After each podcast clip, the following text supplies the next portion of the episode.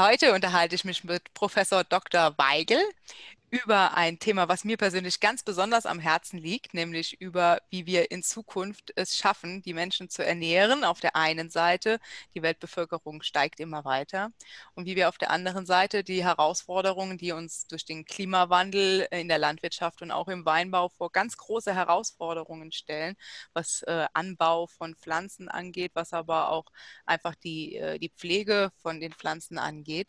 Und äh, in meinen Augen gibt es eine Technologie, die uns schon sehr, sehr lange zur Verfügung steht. Die Gentechnik ist heute, ja, schon, ich glaube, über 40 Jahre äh, im Einsatz und ähm, leider nicht in Europa weil in Europa damals ein anderer Weg beschritten wurde, mit sehr viel Angst und sehr viel Kampagne wurde Stimmung gemacht gegen diese Technik.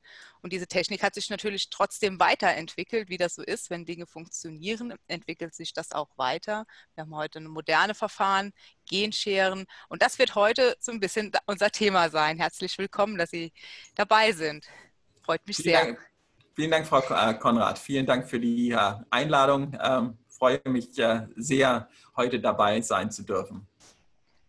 Ja, Herr Weigel, Sie sind ein ausgewiesener Experte in, in dem Bereich, über den ich gerade gesprochen habe, natürlich noch in vielen anderen Bereichen, denn wenn man Professor ist und sich mit Molekularbiologie, so überschreibe ich das jetzt mal mit meinen Worten, äh, befasst, dann hat man ja hat man ja ganz viel zu tun. Aber was treibt Sie an, auch so in die Öffentlichkeit zu gehen mit diesem Thema, wie Sie das tun? Ja, also ich selber bin ja Grundlagenforscher. Das heißt, in meiner ähm, eigenen Forschung beschäftige ich mich äh, so gut wie gar nicht mit äh, Nutzpflanzen. Die engste Berührung in meiner eigenen Forschung ist mit Unkräutern. Wir studieren den Ackerfuchsschwanz, der den landwirtschaftlichen Zuhörern hier ein äh, großer Begriff äh, sein wird. Aber die meiste unserer Forschung betreiben wir mit einer kleinen Pflanze, Arabidopsis, wird auch als die botanische Drosophila äh, bezeichnet. Und äh, mich interessiert seit etwa 20 Jahren, wie Pflanzen sich an die Umgebung ähm, anpassen, Evolution. Und warum ist das spannend? Das ist spannend, weil die Umgebung nie gleich bleibt. Wenn die Umgebung immer gleich wäre, dann wäre das vollkommen einfach. Dann könnte jeder Organismus sich optimal an diese Umgebung anpassen und die Evolution wäre vorbei. Aber das ist zum Glück oder leider nicht der Fall. Dieses Jahr ist es trocken, das nächste Jahr ist es nass, das übernächste Jahr gibt es äh, viele Kartoffelkäfer, in vier Jahren gibt es viel Krautfäule und so weiter. Jedes Jahr eine andere Herausforderung für die Pflanze und wie die Pflanze damit umgeht. Das versuchen wir zu verstehen. Das ist total spannend. Ich weiß nicht, ob Sie das wissen, meine Zuhörer wissen es garantiert nicht, aber ich habe ja auch studiert. Ich bin ja Agraringenieurin und meine Diplomarbeit habe ich tatsächlich über Herbizidresistenz bei Ackerfuchsschwanz geschrieben. Also der Ackerfuchsschwanz, der eint uns. und es ging damals so los, das war im Jahr 2004, 2005, dass sich eine Resistenzsituation ja auch ausgebreitet hat vom Norden Deutschlands dann bis heute übers ganze Land. Und ähm, das sind ja Herausforderungen, mit denen wir ganz aktuell auch zu tun haben. Und parallel dazu ähm, sinkt halt auch die Bereitschaft der Regierenden, so will ich es jetzt mal ausdrücken, als, als Opposition im Deutschen Bundestag, als Teil der FDP-Bundestagsfraktion. Äh, es sinkt auch zunehmend die Bereitschaft, ins Feuer zu gehen und äh, notwendige Technologien voranzubringen. Das fängt schon an bei der Zulassung von Pflanzenschutzmitteln, was auch zu diesen Resistenzsituationen immer mehr führt. Und ich sehe das halt mit großer Sorge. Und deshalb freue ich mich auch so, dass wir heute einfach mal auch über dieses wichtige Thema äh, Gentechnik, ich sage es jetzt auch so, ne, Molekularbiologie, biotechnologische Verfahren äh, sprechen können. Und wo stehen wir jetzt? Wir hatten ja 2018 ein wegweisendes äh, Urteil vom Europäischen Gerichtshof. Und äh, seitdem hat sich ja nichts getan politisch. Und ähm, es gibt ja dringenden Handlungsbedarf. Wo stehen wir? Wie sehen Sie das? Ja, vielleicht, wenn ich dann ein bisschen weiter ähm, ausholen ähm, darf. Ähm, wie sind wir in diese Situation überhaupt ähm, geraten? Und dann können wir uns nachher noch über dieses Gerichtsurteil vielleicht ein bisschen mehr unterhalten. Das Gerichtsurteil hat ja nichts anderes gemacht, als ein Gesetz, das jetzt äh, 20 Jahre alt ist, äh, auszulegen. Und die Meinung, die viele meiner Kollegen und Kolleginnen und auch ich vertreten, dass dieses Gesetz einfach nicht mehr aktuell ist. Es ist verständlich, dass vor 20 Jahren man vorsichtig sein wollte bei der Gentechnik, dass man gesagt hat, also hoppla, nicht ganz so schnell, vorsichtig, alles, alles verständlich, ähm, alles okay. Leider hat das ähm, Gesetz einen Geburtsfehler gehabt. Interessanterweise sagt das Gesetz selber nämlich, Gentechnik ist nicht grundsätzlich schlecht oder gefährlich. Das Gesetz sagt sogar, es gibt eine bestimmte Art von Gentechnik. Das ist nämlich, wenn man Pflanzen zufällig mit Chemikalien oder mit Strahlen behandelt, um Mutationen auszulösen. Das ist auch Gentechnik, sagt das, Gen, äh, sagt das Gesetz. Aber das machen wir schon seit Jahrzehnten. Wir wissen, da gibt es keine großen Gefahren. Deshalb ist es von den äh, Bestimmungen des Gesetzes ausgenommen. Im Umkehrschluss hätte es eigentlich heißen müssen, Jetzt bei der modernen Gentechnik haben wir noch nicht so viel Erfahrung, da sind wir jetzt erstmal vorsichtig. Es hätte damals eigentlich heißen müssen, wenn wir in 10, 20 Jahren genauso viel Erfahrung mit dieser Technik haben, dann müssen wir sie genauso behandeln wie die alte Gentechnik, die zufällige Bestrahlung und so weiter, von der wir wissen, dass sie nicht weiter gefährlich ist als normale ähm, Zucht.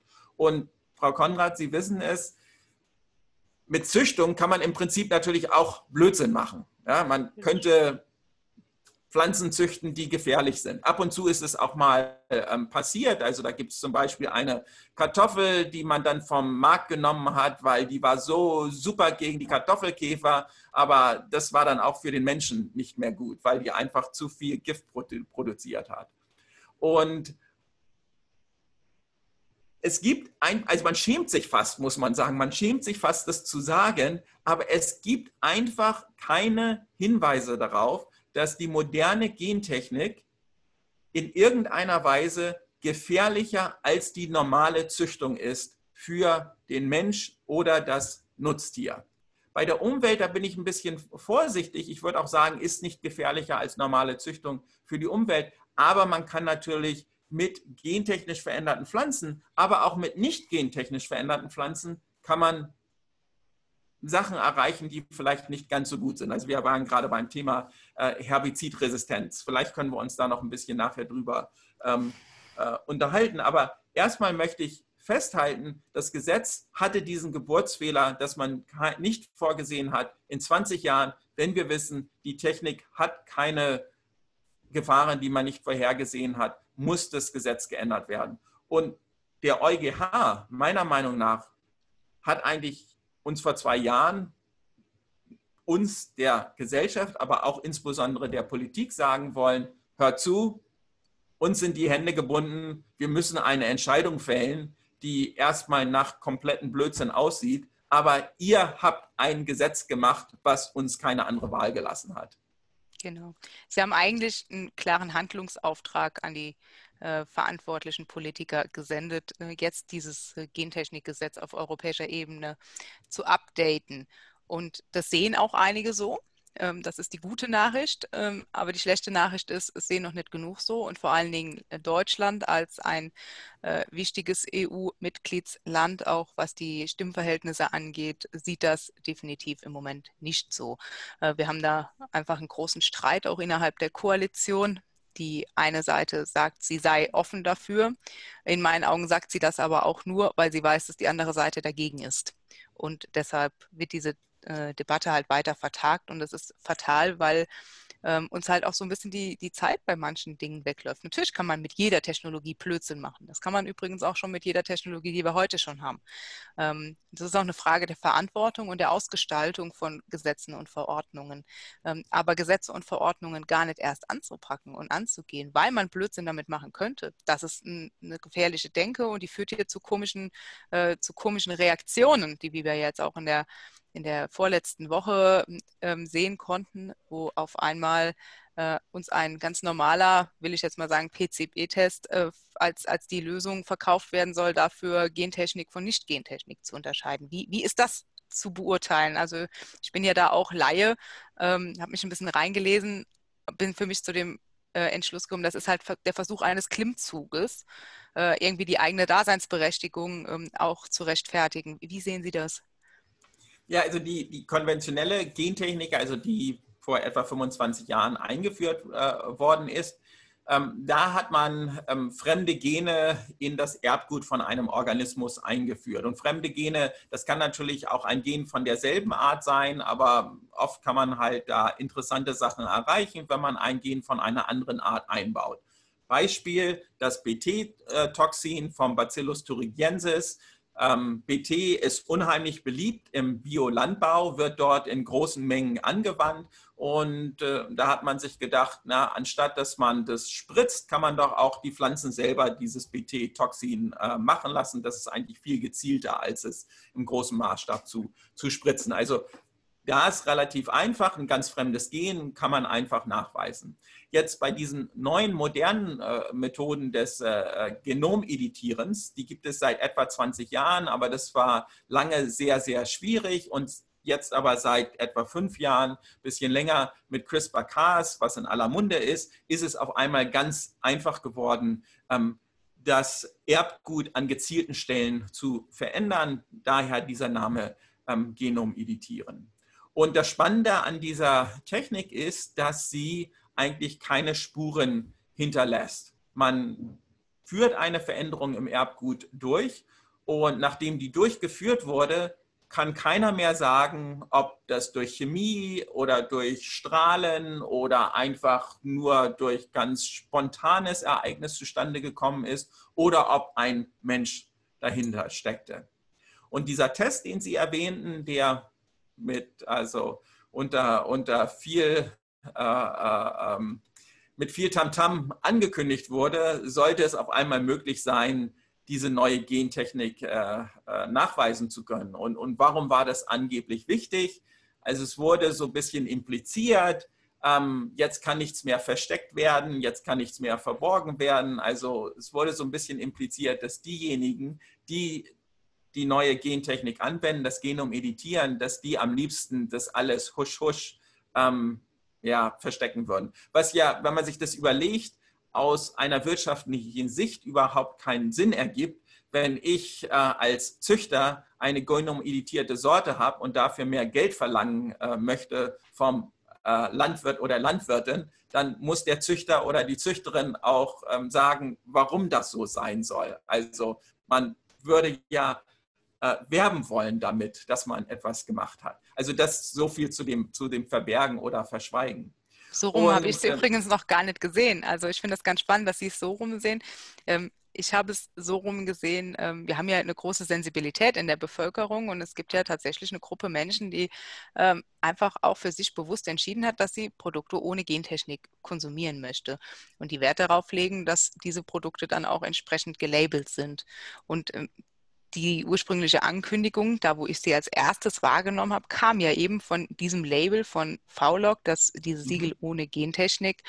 Und deshalb habe ich tatsächlich dieses, äh, diesen Versuch so interpretiert, dass man jetzt möchte, diese Schwachstelle, die das EuGH-Urteil ja offengelegt hat, die ja einfach auch gesagt haben, dass auch diese klassischen Züchtungsverfahren mit Strahlen und Chemie als Gentechnik zu bewerten seien, nur nicht so zu regulieren seien, ähm, dass die ja auch deshalb jetzt Gentechnik sind und eigentlich gar nicht mehr gelabelt werden dürften, dass man versucht, mit diesem, mit diesem Test diese Schwachstelle auszubügeln. Mhm. Das war meine Wahrnehmung, denn eigentlich, nach meinem Verständnis davon, wie das EuGH geurteilt hat, dürfte heute auf keiner Packung Milch und auf nichts mehr dieses ohne Gentechnik-Siegel mhm. kleben. Das mhm. macht es nicht gefährlicher, das wissen wir beide. Das macht es äh, weder mhm. sicherer noch unsicherer, aber es ist einfach äh, eine Folge dieses Urteils.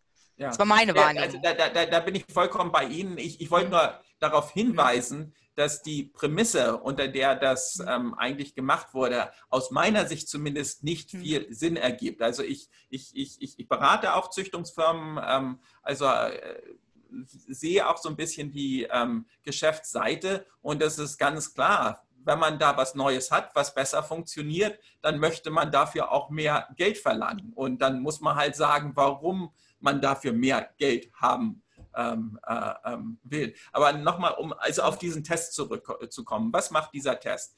Dieser Test, ähm, der ähm, erlaubt es einem, eine Veränderung nachzuweisen, wenn man bereits weiß, dass diese Veränderung ähm, vorhanden sein ähm, könnte. Ähm, oft wird so das Sprichwort be bemüht von der äh, Nadel im, im, im Heuhaufen. Ja? Und darum geht es ja im Prinzip, also Genom editieren, kann man das überhaupt sehen. Und aus meiner Sicht ist halt so, das ist nicht nur eine Nadel im, im, im Heuhaufen, man weiß auch nicht, wer die Nadel da hingebracht hat. Also nicht nur möchte ich die Nadel finden, aber ich möchte auch wissen, dass Sie das waren und dass nicht ich das war, der die Nadel da hingelegt hat. Und das war so die, was angeblich dieser Test äh, ähm, äh, feststellen konnte. Und stellt sich halt heraus, erstens, er kann die Nadel nur nachweisen, wenn man vorher gesagt hat, wo nach der Nadel zu suchen ist. Ja, das, das, das heißt, äh, das ist keine große ähm, Kunst. Und natürlich kann der Test nicht unterscheiden, wie die Nadel dort hingekommen ist, also wie diese Mutation zustande gekommen ist. Und in dem konkreten Fall war es eigentlich relativ ähm, ironisch. Diejenigen, die diesen Test ent entwickelt haben, da können wir uns vielleicht noch drüber unterhalten, wer überhaupt diesen Test entwickelt hat. Das war nämlich der äh, John Fagan, der Raja im, äh, im Kult der äh, Marini ist, also ein, ein, ein, ein ganz durchgeknallter äh, ähm, Typ, den sonst im, im, im, wahren Leben keiner von uns ernst nehmen würde. Ähm, da äh, stellte sich heraus, dass die die ursprünglichen Veröffentlichungen zu der Sorte von Raps, die sie untersucht haben, nicht richtig gelesen haben. Und das Problem war, dass anscheinend diese Mutation gar nicht durch Gentechnik zustande gekommen ist. Das, das war so ein kleiner, äh, ja, da ist, man wollte eigentlich durch Gentechnik eine Mutation auslösen. Das hat aber leider nicht richtig geklappt. Man hat dann aber zufällig eine andere Mutation gefunden, die dasselbe gemacht hat. Und das, das, das, illustriert auch sehr schön diese, diesen ganzen Problembereich, ja, wie nah spontane Mutationen an induzierten Mutationen äh, dran liegen. Also das war offensichtlich eine spontane äh, Mutation, obwohl man sie eigentlich durch Gentechnik ähm, äh, erzeugen wollte. Und was dann nachgewiesen wurde am Ende, war so eine spontane Mutation. Und das ist vielleicht auch ganz, ganz wichtig, das nochmal zu ähm, betonen. Klar, man kann durch Gentechnik bestimmte Veränderungen erreichen. Und oft wird halt so diese Herbizidresistenz bei Nutzpflanzen, das wird oft ins Feld geführt als ein bedenkliches Merkmal. Aber hier in Deutschland ähm, können Landwirte herbizidresistente Nutzpflanzen kaufen. Ja, es, wir haben herbizidresistenten Raps in Deutschland, wird unter dem Marke Clearfield wird das ähm, vermarktet. Und die ist nicht durch Gentechnik erzeugt worden, sondern durch normale Mutationszüchtung. Und das beleuchtet eigentlich sehr schön ein ganz großes Problem an dieser ganzen Diskussion. Ich selber habe keine dezidierte Meinung dazu, ob äh, herbizidresistente Nutzpflanzen gut sind oder nicht. Also ich kann das verstehen, wenn jemand sagt, nee, finden wir nicht so gut, wollen wir nicht auf unseren Feldern haben. Aber dann soll man doch die herbizidresistenzen Nutzpflanzen regulieren und nicht die Technik, mit der man das macht. Insbesondere, da man zu diesem Ergebnis auch mit einer anderen Technik ähm, kommen kann. Also da wird also nicht nur das, das Kind mit dem Badewasser ausgeschüttet, es ist eigentlich noch viel, viel schlimmer. Das, ich kann bestimmte Kritikpunkte kann ich, kann ich nachvollziehen, aber aus dem Grund zu sagen, Gentechnik wird äh, verboten, das erschließt sich mir eigentlich überhaupt nicht. Das, dasselbe wäre halt, ihr, ähm, Sie, Sie haben vorhin gesagt, Sie sprechen normalerweise über Wein.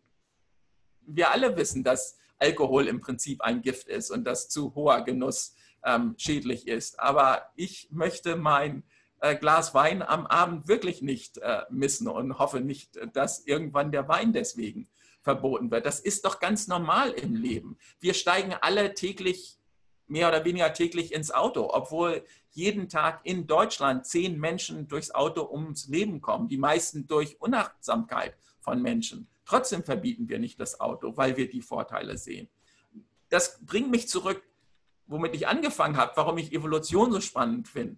Im Leben geht es immer um Vor- und Nachteile, die man gegeneinander aufwiegen muss. Und bei der Gentechnik ist für mich ganz klar, wo die Waage hinzeigt, die Vorteile überwiegen Nachteile ganz, ganz immens. Und viele der Nachteile, die oft erwähnt äh, werden, sind ähm, eher eingebildete Nachteile. Ja, ähm, das ist ein ganz wichtiger Punkt. Wie stehen wir eigentlich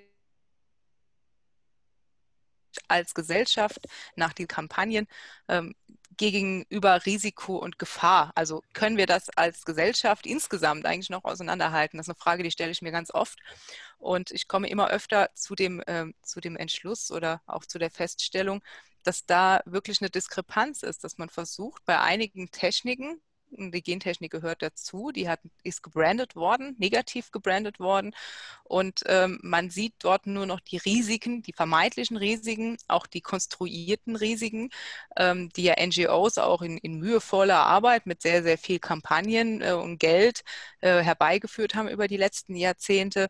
Und man blendet dabei völlig aus, welche Chancen auch in solchen Technologien liegen für die, für die Zukunft. Und es muss doch eigentlich darum gehen, und da kommt halt meine praktische Sicht vielleicht auch ein bisschen durch, es muss doch eigentlich darum gehen, wie werden wir in Zukunft besser. Wir wollen doch ähm, irgendwie besser werden, was Klimaschutz angeht. Wir wollen besser werden, was Umweltschutz angeht.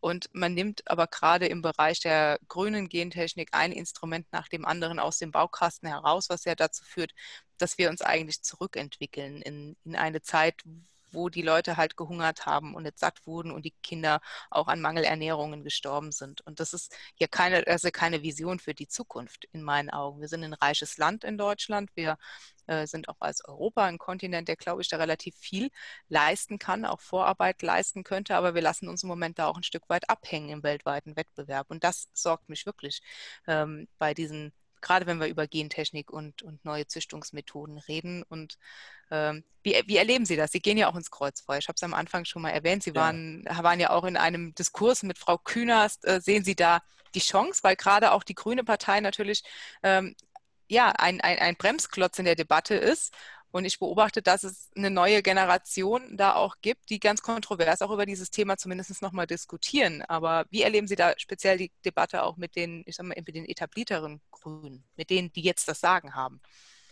Ja, also äh, es ist faszinierend, dass eigentlich in, innerhalb der ernstzunehmenden Partei gibt es nur eine äh, Partei, die ähm, ja geschlossen eigentlich hinter der Gentechnik steht. Das ist die FDP. Ähm, interessanterweise in den anderen ernstzunehmenden Parteien, ähm, das haben Sie vorhin schon angesprochen, äh, überwiegen die Gentechnik-Gegner, aber in jeder der anderen Parteien gibt es auch einige ähm, Befürworter und ich freue mich natürlich sehr, habe mit vielen jüngeren Grünen und einige Ältere sind auch inzwischen dabei, das sollte man nicht vergessen, in den letzten Monaten gesprochen, die beginnen das alles differenzierter zu sehen. Und, und also ich bin auch nicht jemand, der sagt, also ohne Gentechnik verhungern wir alle, ja, aber man muss sich das vorstellen wie bei der Energiewende. Man kann auf jedes einzelne äh, Element bei der Energiewende verzichten. Man kann auf den Wind verzichten, man kann auf Solar verzichten, man kann auf Atom verzichten, man kann auf äh, Hydro verzichten, man kann auf alles im Prinzip einzeln verzichten. Nur auf alles zusammen können wir nicht verzichten. Und jede Sache, auf die wir verzichten, durch die machen wir uns das Leben schwerer. Und so ist es auch mit, dem, äh, mit der Landwirtschaft. Wir können auf Dünger verzichten, wir können auf Pestizide verzichten, wir können auf Gentechnik verzichten, wir können auf ähm, normale Züchtung verzichten. Das wird dann ziemlich eng. Aber was ich damit sagen will, jedes einzelne Teil kann man sagen, das brauchen wir nicht unbedingt. Aber es wird schwierig und wir müssen Kompromisse eingehen. Und mit der modernen Züchtung, dadurch, dass wir hohe Erträge haben, können wir halt große Teile unserer Natur unberührt lassen oder zumindest können wir dort Wälder wachsen lassen. Ja. Wir könnten in ganz Deutschland vollkommen auf Bio umschalten, das ginge sicherlich, aber im Moment ist ein Drittel der Bundesrepublik Wald. Das wird dann nicht mehr möglich sein. Wir müssten äh, große Flächen Wald roden, weil der Biolandbau einfach nicht so ertragreich ist wie ähm, die normale Landwirtschaft. Wir können auch alle aufhören, äh, Fleisch zu essen und so weiter. Das, das, das fände ich auch eine gute Lösung, aber da sage ich immer aus meiner Sicht, ich bin Wissenschaftler. Ja, ich als Wissenschaftler kann dazu beitragen, dass es Techniken, Technologien gibt, die uns das äh, Leben erleichtern. Ähm, das sind politische Debatten und die müssen, Frau Konrad, die müssen von Ihnen und Ihren Kolleginnen und Kollegen äh, äh, geführt werden. Das ist nicht mein Platz als Wissenschaftler zu sagen, also die Techniken und Technologien, die wir entwickeln, die brauchen wir gar nicht, weil wir könnten ja einfach alle aufhören, Fleisch zu essen. Ja, das, das wäre natürlich eine, äh, eine, eine, einfache Lösung. Ne? Man sagt so, ja, wir lassen jetzt einfach alles sein und sind dann glücklich. Ne? Das ist ja nicht die Wahrheit. Wir sind ja in globalisierten Wirtschaftsprozessen und ähm, sie sind ja auch in globalisierten Forschungsgemeinschaften tätig. Und ähm, das ist eigentlich auch ein ganz spannender Punkt, was Sie gerade angesprochen haben. Ähm, natürlich können wir das hier machen und wir tun das ja auch. Also äh, wir verzichten auf diese neuen Möglichkeiten der Züchtung äh, gänzlich in Europa, weil wir es für uns ausschließen, weil wir es nicht wollen. Und de facto ist ja auch die Forschung, äh, wenn sie dann in die Anwendung geht, auch nicht möglich, weil in dem Moment, wo ja heute jemand sagt, dass er irgendwo eine gentechnisch veränderte Pflanze in, in Aussaat, äh, in, in eine Außenanlage anbaut, ähm, wird sie ja zerstört. So an dem Punkt stehen wir ja heute in Deutschland, weil die Debatte auch so polarisiert geführt wird. Und das macht ja was. Das macht ja wahrscheinlich auch was mit, mit Ihnen als, als Wissenschaftler. Das macht auch wahrscheinlich was mit Ihren Studenten, denen Sie etwas beibringen, mit den jungen Leuten. Wie, wie beurteilen Sie da auch die, die Innovationskraft und die Möglichkeit, die jungen Leute und das Wissen, das äh, wir ja haben, auch in, in unserem Land zu halten und hier weiterzuentwickeln? Wie sind da die, wie fühlen die sich da?